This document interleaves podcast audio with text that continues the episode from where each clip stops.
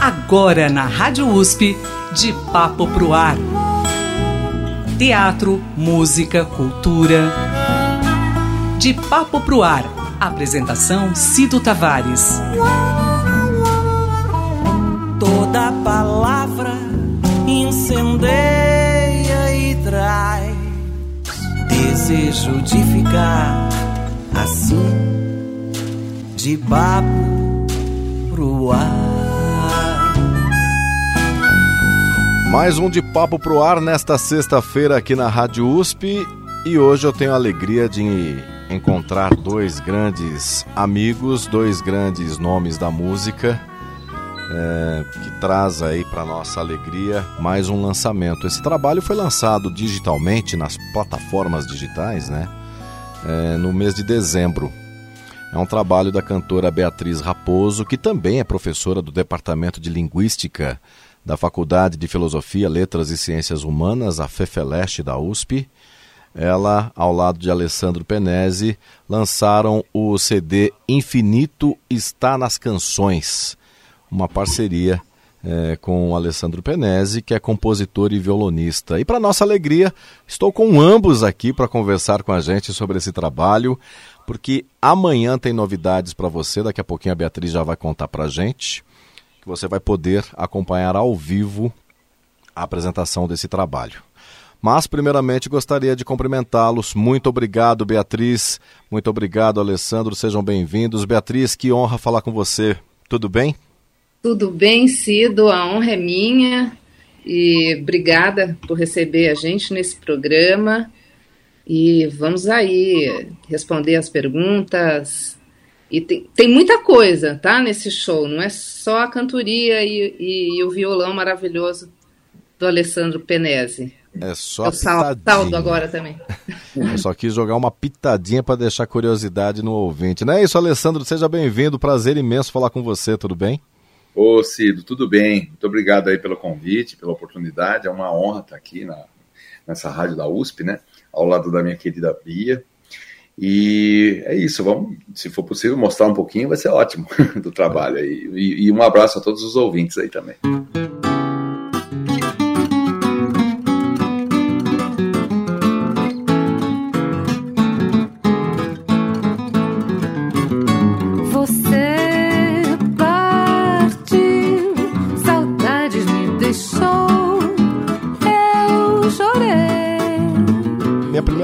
Pergunta antes de entrar no trabalho em si.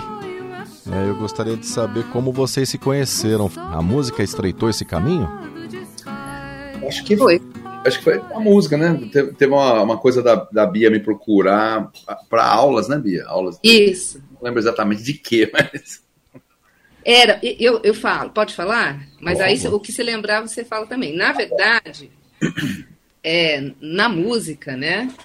É, o expoente aqui é o Alessandro, eu falo sempre isso para ele. E eu fui ver o Alessandro tocar no Odo Borogodó há uns 10 anos, Alessandro. E, e bom, e logo a gente já fica encantada com esse violão e e aí eu estava querendo sair um pouquinho da minha formação inicial de canto, que é canto erudito, e, e ir para alguma outra área que eu me sentisse confortável para cantar. E, embora hoje, assim, meu grande interesse, meu, minha, meu grande deleite seja cantar música popular, né? Samba, tô cantando alguns sambas também, eu pensei em cantar choro. E foi isso, Alessandro. Eu te procurei para a gente ter uns formatos de aula com você dando toques para mim, para canto de choro.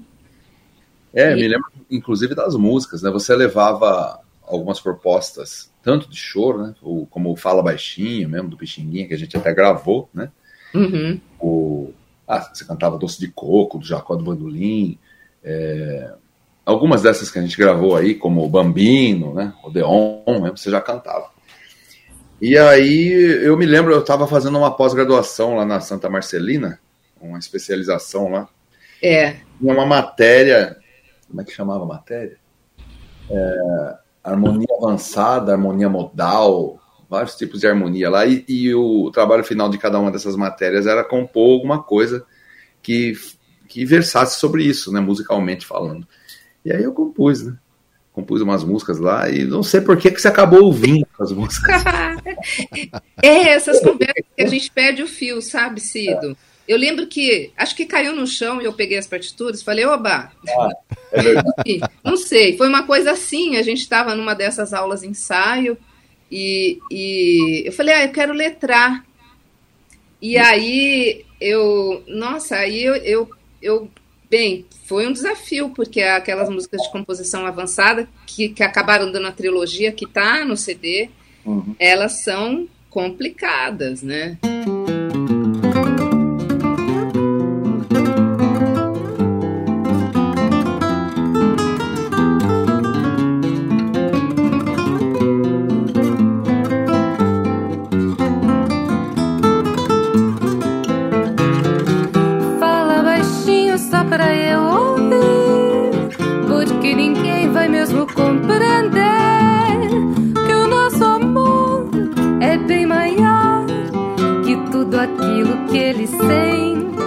Bom, esse trabalho que vamos conhecer, O Infinito Está nas Canções, é, tem alguma relação com uma tese sua, Beatriz? É, não, na verdade tem uma relação. Tem uma relação? É, tem uma relação, não é. É porque é, tem várias coisas que eu falo na tese, né? Sobre essa relação canto e fala. Então, eu defendi a tese de livre docência em 2021, agosto de 2021 e, e aí eu já tinha, então, né, porque há mais de 20 anos que eu trabalho a, a relação canto e fala, uhum. e é do ponto de vista acústico, né? A gente está muito acostumado a ouvir falar sobre questões mais históricas, mais do ponto de vista da, da, do significado da letra e da semiótica, né, com os estudos do Luiz Tati, meu querido colega. É, mas eu, o meu foco é outro, o meu foco é na acústica, né? Então, uma das primeiras questões que me levou a olhar para para o que a gente chama de fala cantada do canto, né, com, com um texto, é por que que na música erudita, na voz feminina, o canto fica muitas vezes é, ininteligível. E isso eu consegui explicar com a minha tese de doutorado. E daí foram crescendo estudos e, e que eu falo deles na livre docência. É, é essa relação, né, do, do, da livre docência com o CD, porque no CD a gente tem canções que a gente escolheu pela linha do afeto, porque a gente gosta. Ah, duas que são, digamos assim, que eu realmente desenvolvi pesquisa com elas e apresentei em congresso é o Bambino e o Preciso Me Encontrar. Então eu falo dessas peripécias aí artístico-científicas, vamos dizer, na tese. Então, é essa relação com o CD. Né?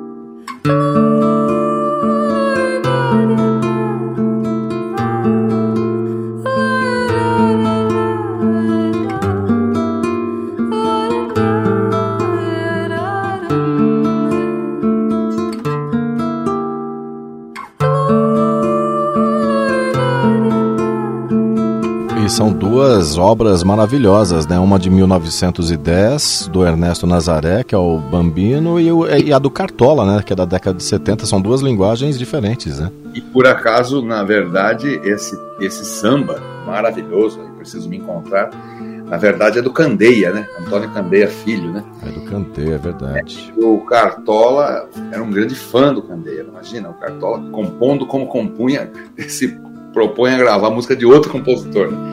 Deixe-me ir, preciso andar e por aí a procurar ir pra não chorar. Como foi o caso também do Silas de Oliveira, que ele gravou Meu Drama, aquele que ficou conhecido como Senhora Tentação, né? Ela cantando música de outro compositor.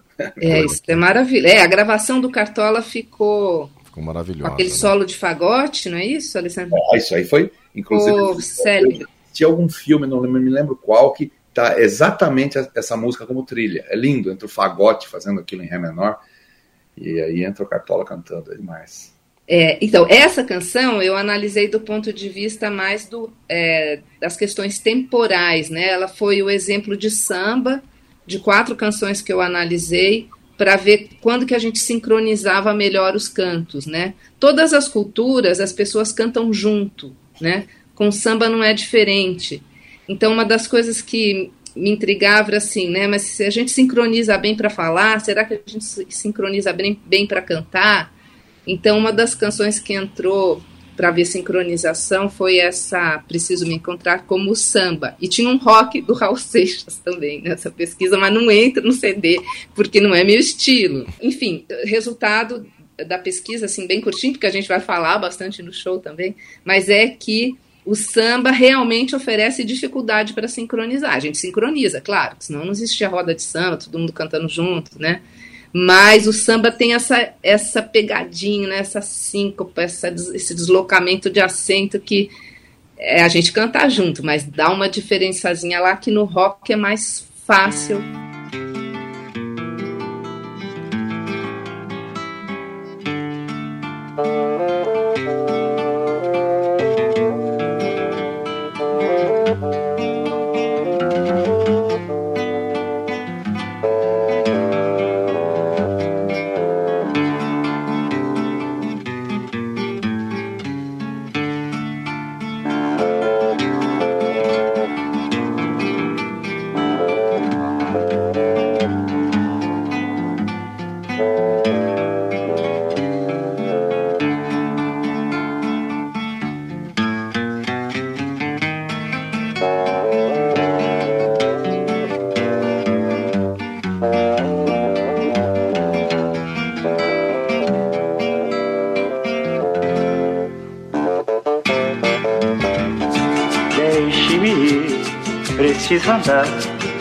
Vou por aí a procurar, sorrir pra não chorar.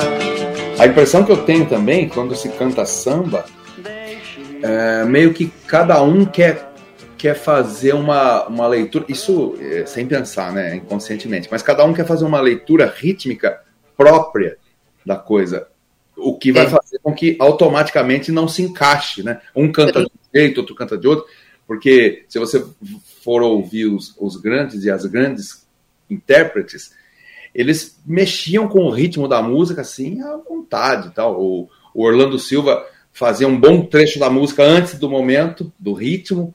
O João Gilberto também, né? Ah, é. Outros eh, atrasavam tal. E isso para o grande público, quando eles vão imitar, eles querem fazer, mas às vezes perdem o tempo e tal. Então imagina todo mundo cantando isso junto. É verdade. Tem essa questão que aí é cultural. Tem uma questão que é do cérebro, como é que funciona, né, para a gente é, se ajustar nos, nas temporalidades musicais. E tem essa coisa maravilhosa que você colocou, que, que, aí eu acho que eu vou colocar isso no meu próximo artigo também, que tem uma coisa cultural, né? Que também vem muito daquela coisa de falar, ah, o João Gilberto re, revolucionou o ritmo, que o João Gilberto era o mestre, né? De fazer esses deslocamentos. Eu acho que todo mundo tem um pouco essa genialidade. Eu ouço muito, né, nos intérpretes, como você falou. Né? Mas a gente tem escola no Brasil é, também. Até atualmente, né? Tipo, tem, tem caras que, por exemplo, o próprio Zeca Pagodinho, ele é um mestre de fazer isso aí.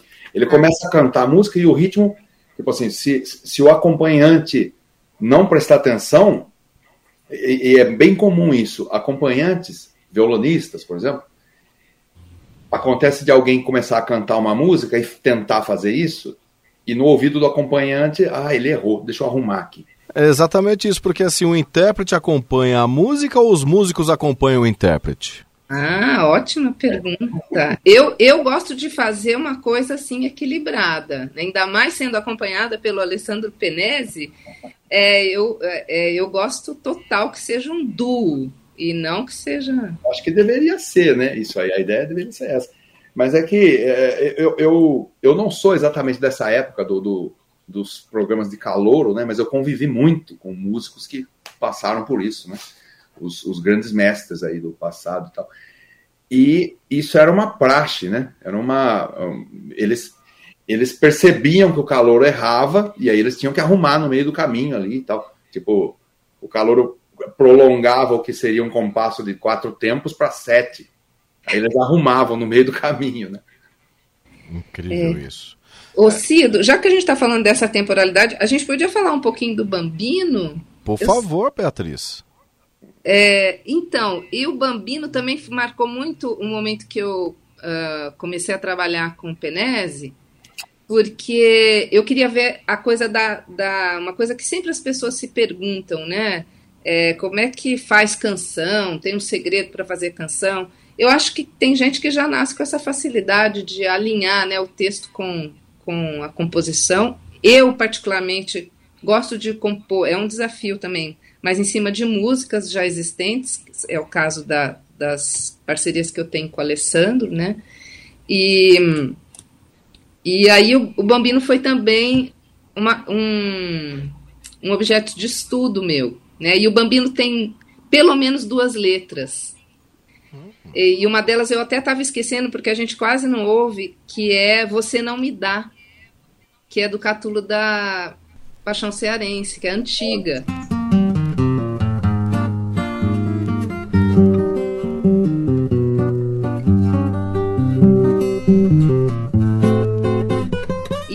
E aí eu estava tentando ver como é que fazia esse alinhamento do, né, do, do, acento com a, com a sílaba, do acento musical com o acento da sílaba.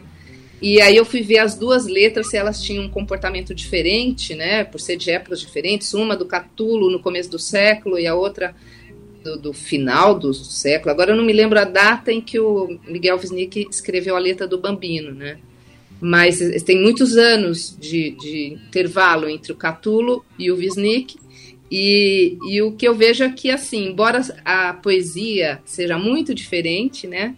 É, enfim, toda a linguagem é, de poesia do Catulo é muito diferente do Wisnik, mas esse casamento sílaba-nota, né? É, é diga, diria assim, praticamente igual. E se o ferro ferir? E se a dor perfumar? Um pé de sei em algum lugar. E, e alinhar sempre assim, sílaba tônica da nossa língua querida portuguesa, alinha com o tempo forte do compasso. Dificilmente não alinha, né? Quando tem esse desalinho, é até um charmezinho na canção, né? Então, como meu cantinho, um cantinho, um violão, né? Esse vi não, não é o acento que tem na língua falada mas tem na, tem na música. Então a gente tem que ir lá e acentuar. Um cantinho, um violão,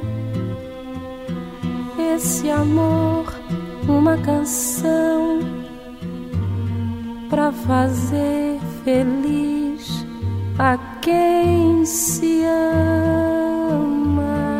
E aí, eu não sei, Alessandro, você lembra que você me chamou a atenção sobre uma questão muito interessante do ritmo musical? Que tem a ver com que as pessoas acabam fazendo, não fazendo aquela aquela nota mais longa que tem dentro do.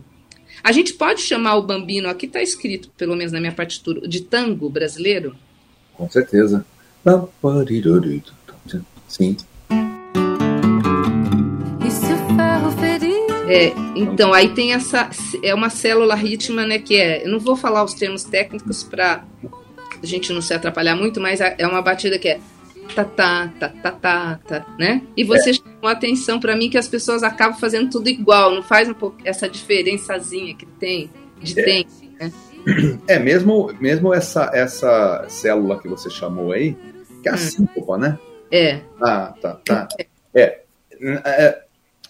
ritmicamente são, são duas dessas síncopas ad eternum aí. Né? É, é. Mas os, acompanhantes, violonistas pelo menos, né? É, eles costumam é, dar uma quebra no segundo tempo, não fazer a síncopa de novo, senão acaba ficando bastante amarrado, né? Então eles colocam, depois dessa síncopa, às vezes, né? Eles colocam é, dois meios tempos aí, duas colcheias. Pá, pá, pá, pá, pá, pá, pá, pá, pá, pá.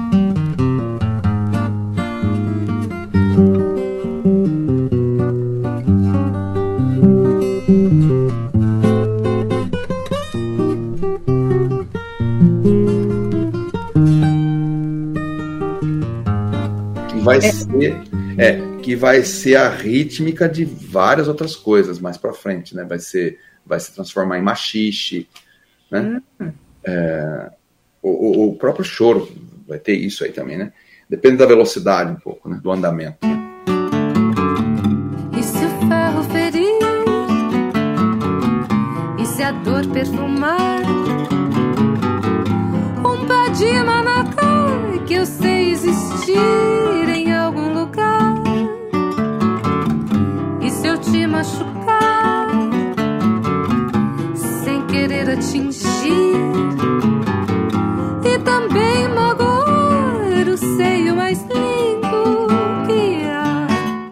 Cido uh, falou da, da questão do. Do intérprete.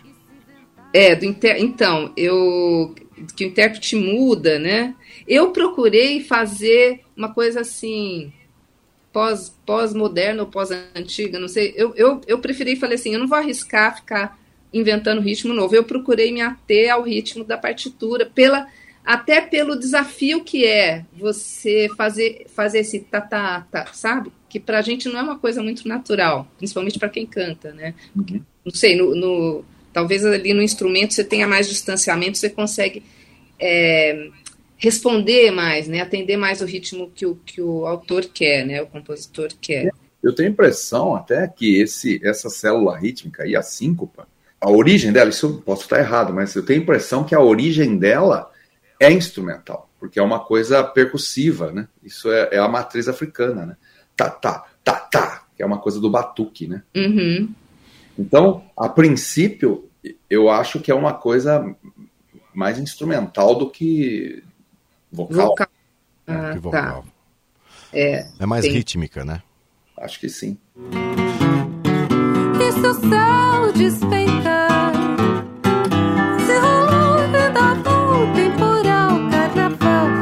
As águas correrem pro bem e pro mal?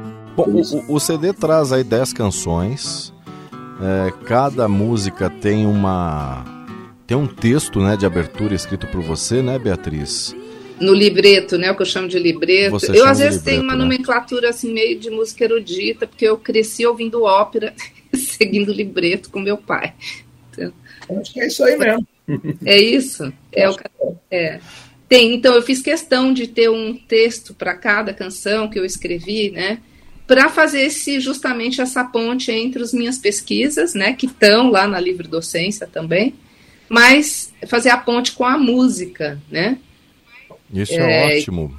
Com a canção. E você falou do livreto, né? Do, eu, eu, eu sou, eu gosto muito de ter o livreto na mão para acompanhar, para conhecer a história. E eu acho Que que isso, o digital, apesar de toda a modernidade, é, ter fácil acesso, eu acho que nos distancia um pouco disso por, por essa falta desse livreto na mão, sabe? Nossa, nem diga. né? É, Eu, eu sinto muita falta disso. É, e assim, a gente, né, e os, e os músicos em geral, né, eu vejo eles, eles, é uma voz que eu acho que a gente tinha que é, amplificar, que eles falam assim, mas nas plataformas não tem toda a informação sobre o CD. O CD tem produção, o CD tem o, o estúdio, o CD tem, às vezes, não é o nosso caso aqui que é só o duo, né? Mas tem vários instrumentistas que acabam não aparecendo no CD, nos créditos das Nos plataformas. créditos, num catálogo, né? Entre aspas, digamos É. assim, né? Agora, uma, eu, eu- sempre converso aqui a cada semana e o que me surpreende, principalmente na pandemia, que foi essa facilidade da gravação remota, né? É, cada um na sua casa tal. Eu, eu me surpreendi muito com muitas conversas com muitos entrevistados aqui que passaram pelo De Papo, a velocidade de se fazer uma produção, de gravar, de já ter o disco pronto, de já subir para as plataformas. No caso de vocês, quanto tempo vocês levaram para o pro produto nascer? Ai, foi. Teve, teve intervalos grandes, né, Alessandro? Você lembra? Desde a da escolha do repertório, né? Vai uma música, vai outra, depois você tem que trocar, sei lá quantas, duas ou três que estavam dentro do repertório, depois não, não foram. Levou um tempo, você- eu não- mas eu não sei precisar, não. Tem, É, eu, eu tenho, a minha memória diz assim, a gente começou em mais ou menos em outubro de 2020 Hum. e Em plena pandemia. coisa- É, na pandemia, e a gente a gente ficava cada um numa sala, no estúdio, sem máscara, mas na hora de ouvir junto com o Jonas Tati, a gente gravou no estúdio Tratápolis, é, e eram só, eram só nós três no estúdio, né? Porque era uma época de é, pandemia, os maiores cuidados, tomamos os maiores cuidados e, e, e fizemos tudo rapidamente. Teve umas duas músicas que a gente teve que, que perder, porque não conseguimos a, a autorização, e mais a gente já colocou no lugar, e essa última que a gente colocou no lugar, foi, a gente gravou só em 22, então teve um processo aí de uns dois anos quase, um ano e meio, entre escolher repertório, ensaiar, gravar e começar a soltar, e, e a trilogia, que é essa nossa trilogia das composições avançadas, né, manhã, tarde e noite, ela saiu primeiro, antes do álbum completo. Entendi. Agora, Alessandro, para essa produção, é, vocês tiveram o trabalho de manter aí é, viva na obra o, o, o, toda a história né, de cada música, de cada faixa. Como você pensou nisso é, da produção? Olha, eu, eu fazia sugestões assim para a Bia, né? Desde quando a gente se encontrava lá naqueles nossos ensaios, né? Ensaios aulas. É, eu sempre tenho muita muita música guardada assim em mim com, de memórias afetivas, né? E a grande maioria delas está aqui, né? É, por exemplo, aquela modinha, aquela seresta. Isso é um negócio que, que faz parte aí da minha, da minha criação musical, né?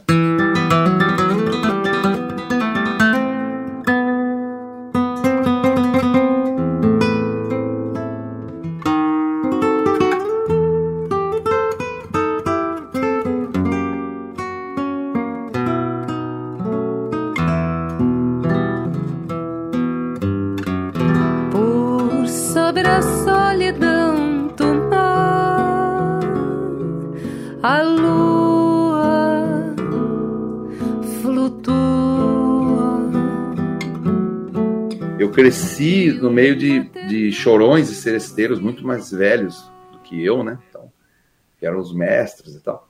E eu ouvi essas coisas, todo o repertório do Orlando Silva, Silvio Caldas, inclusive é quem eu tive a honra de acompanhar uma vez.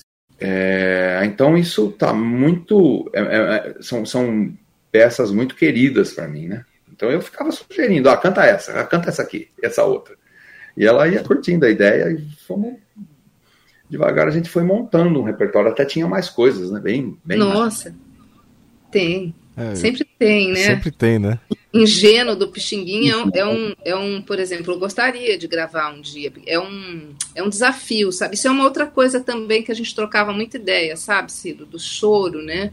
Cantar choro. Não é todo mundo. Aí o, o, depois o Alessandro pode falar do lado dele, mas ele é um chorão super flexível. O Alessandro é, olha, recomendo. e nem acho... todo chorão gosta de letra na música. Eu acho e... que assim, o, o, o, tem vários intérpretes do choro, mas igual a Demilde ainda não apareceu nenhum na minha humilde visão. É, ela, ela é muito ágil, né? Eu dei uma entrevista uma vez para o Jornal da USP sobre a, sobre a Demilde. Ela era muito ágil. E você tem que, além de ser ágil para cantar, né, quando o choro é rápido, eu já gosto mais dos choros lânguidos, né, choro valsa, mas é, ela era ágil, e além de ser ágil, você tem que ter, é, você tem que ter uma, uma, uma tessitura, né, grande, você tem que ter um range aí, vocal bom, né, você tem que fazer grave bem, agudo bem, porque o choro tem tudo isso, o choro é instrumental. É. Né, Alessandro? É, e, e, e a, a, a Milde, ela ficou muito conhecida, né, na época da era de ouro aí do rádio, por ela interpretar como se fosse um instrumento, como se fosse um instrumentista, né? Então, a afinação era o, o, o, principal ali que ela deixava bem na cara, né? Porque os músicos de choro, eles são grandes especialistas, né? Para você tocar choro, você tem que dominar completamente seu instrumento, você, o, o, o instrumento não pode oferecer dificuldade nenhuma para você se expressar, né? E, por exemplo, afinação, falta de ritmo, isso aí irrita muito os chorões quando alguém quer se aproximar para tocar junto ali e não vai desempenhar, né? De uma forma conveniente, né? Então, a, a Admilde, ela ficou muito conhecida com esses, esses choros mais, mais vivos, né? Mais alegres tal, embora tenha gravado coisas mais lentas também. Então ela ficou associada aí com uma rainha do chorinho, tanto é que dizem chorinho, né? Chorinho. Tem uma pequena corruptela aí que o chorinho quase que significa um choro mais vivo, um choro mais rápido e tal. Mas a gente teve outras maravilhosas intérpretes de choro, como por exemplo a Clara Nunes. A Clara gravou um choro belíssimo do Sivuca, que se chama. Um deles, né, que ela gravou, que se chama Homenagem à Velha Guarda, né? Tem a Ângela Maria, gravou Choro Especial, que é a coisa mais linda. Então, São maravilhosas, né? Vamos fazer um dia, já fica aqui o convite para ambos, para Beatriz Raposo e para o Alessandro Penese, voltarem aqui para a gente falar de choro e a gente tocar aí os grandes intérpretes. Vocês aceitam num, num futuro? Claro. Tô dentro já. Maravilha. Vamos combinar direitinho. E agora tem a novidade. Eu estou preocupado com o tempo, que vai passar rápido, e eu quero que vocês falem do show de amanhã. É, então, esse choro, né, amanhã, dia 25 de março, um sábado, né? Portanto, é, às 20 horas, no Teatro Maria Dudé, é, é no Itaim Bibi. E peço também para as pessoas é, acompanharem nosso Instagram, né, do Alessandro Penese, da Beatriz Raposo, meu raposo.bia. E eu queria também deixar um agradecimento para a curadoria, que é do Luiz Aranha, de, do Teatro Maria Dudé, que é um teatro que tem abraçado muito o pessoal, né, que a gente tem o costume de chamar de independente, e tem é, é. recebido, né, as, a, o pessoal de música brasileira, tem tido é, espetáculos incríveis lá, né, de grande qualidade, e, e, e ele tem aberto esse espaço aí, né, para a cena mais independente dos músicos brasileiros. Bom, e vocês vão apresentar esse trabalho e, e, e, também, da mesma forma que o livreto, você vai apresentar cada faixa, Beatriz, é isso? Isso, todas as faixas vão ser apresentadas no show e a gente já tem, é, é, já tem aí um, um tempinho, né, entre algumas músicas, não todas, né, é, que a gente vai falar algumas coisas, como eu falei hoje aqui na entrevista, né, sobre uma particularidade é, desse casamento de letra com, com música, questões aí, mais que eu puxo mais aí para acústica do canto, porque em algumas faixas de frequência a gente fica mais inteligível, menos inteligível. E o Alessandro vai falar, ele prometeu para mim, é do Jorge Santos, né? Você quer dar um, um spoilerzinho? Com certeza. Tem uma das músicas aqui que é, que é no, no, CD é a primeira, né? No álbum aqui é a primeira música, que é o Agora é Cinza, que é um samba fabuloso do, da dupla Alcebiades Barcelos, que é o Bid, e, Ar, e, e, e, o Armando Marçal, aliás, que, era, que é o pai do mestre Marçal, né? A dupla Bid Marçal. Essa, esse samba eu gravei com dois violões, eu fiz um, um, uma, uma dobra, né? Sete cordas de aço e um outro violão fazendo, fazendo mais como se fosse seis cordas, né? E aí eu faço uma levada de violão, que é uma levada que tá quase que, que sumindo assim do cenário violonístico brasileiro de choro, de samba, né? É uma levada muito antiga, que é o que eles chamavam de telecoteco, né?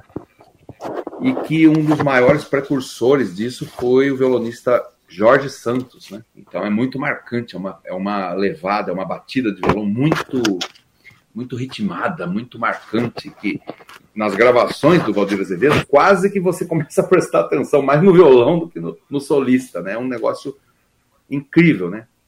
E, e foi, tá, tá, ficando em desuso, né? Não é, não é todo mundo que sabe fazer isso e tal. Tanto é que quando a gente vai tocar por aí, a gente começa a fazer isso, e normalmente tem violonistas na plateia, né? Eles ficam vidrados, eles querem falar com a gente no final. O que você está tocando aqui? O que é essa levada?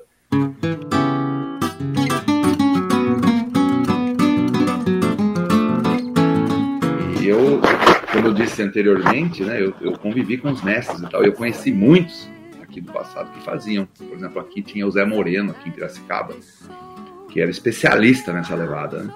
O, atualmente, por exemplo, tem o Zé Barbeiro, grande mestre do violão de sete cordas. E ele faz isso com muita maestria, né? Então é, é gostoso de a gente ver isso e ouvir, né?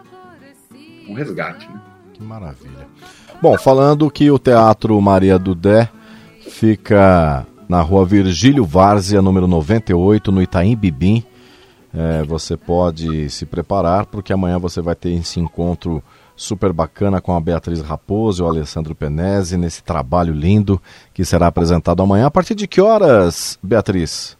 É, a partir das 20, e eu aproveito para dizer que os ingressos ainda hoje eles vão estar tá, é, antecipadamente, né? Vão estar tá promocionais.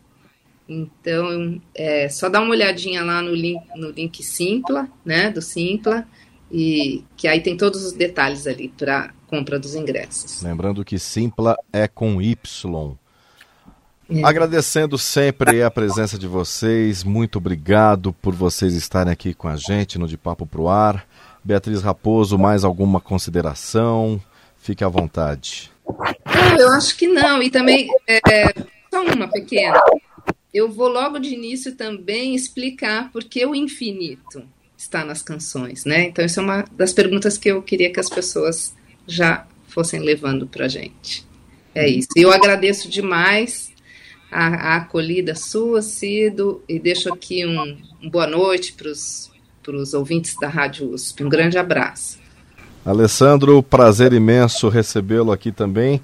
Por favor, fique à vontade para suas considerações finais. Hum, obrigado, Cido. Agradeço também mais uma vez aí a receptividade do teu programa, da Rádio USP, aos, aos ouvintes aí, né? Todos que, que, que estão juntos com a gente aí nesse, nesse programa e que a gente se encontre aí no Teatro Maria do Dé. Um grande abraço a todos.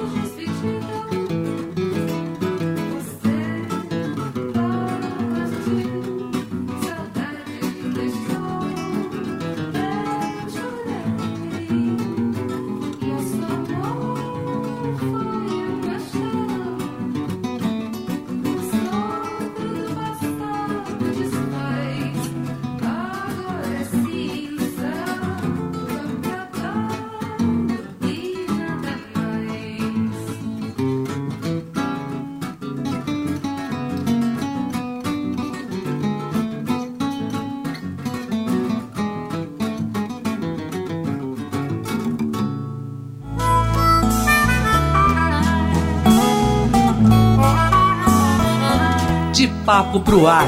Produção e apresentação Cido Tavares. De papo.